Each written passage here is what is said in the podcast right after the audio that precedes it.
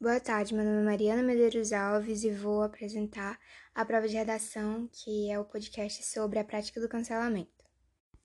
Nos últimos tempos, a internet vem estado doente. Pessoas espalhando ódio gratuito e influenciadores digitais sofrem da prática do cancelamento. O que significa ser cancelada? Quando a pessoa é cancelada, significa que ela disse ou fez algo errado, condenável, que não é mais tolerado no mundo atual. As pessoas, público, querem transformar a internet em um ambiente entre muitas aspas perfeito.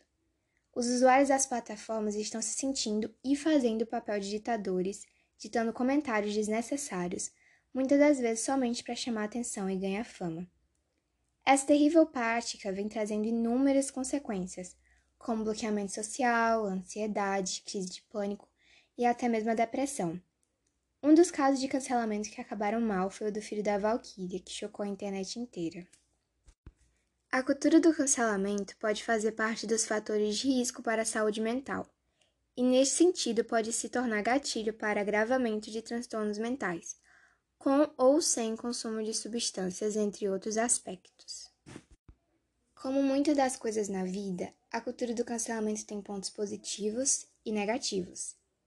Como pontos positivos, eu diria que a cultura do cancelamento pode significar a reação de indignação das pessoas em relação a fatos criminosos, como racismo e outras formas de preconceito, por exemplo, que antes passavam despercebidas.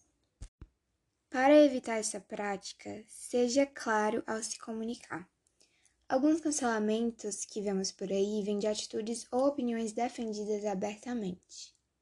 Ter cuidado ao usar o humor, porque lidar com diversas pessoas diferentes significa encarar várias opiniões diferentes em relação à cultura, religião, política, dentre outras.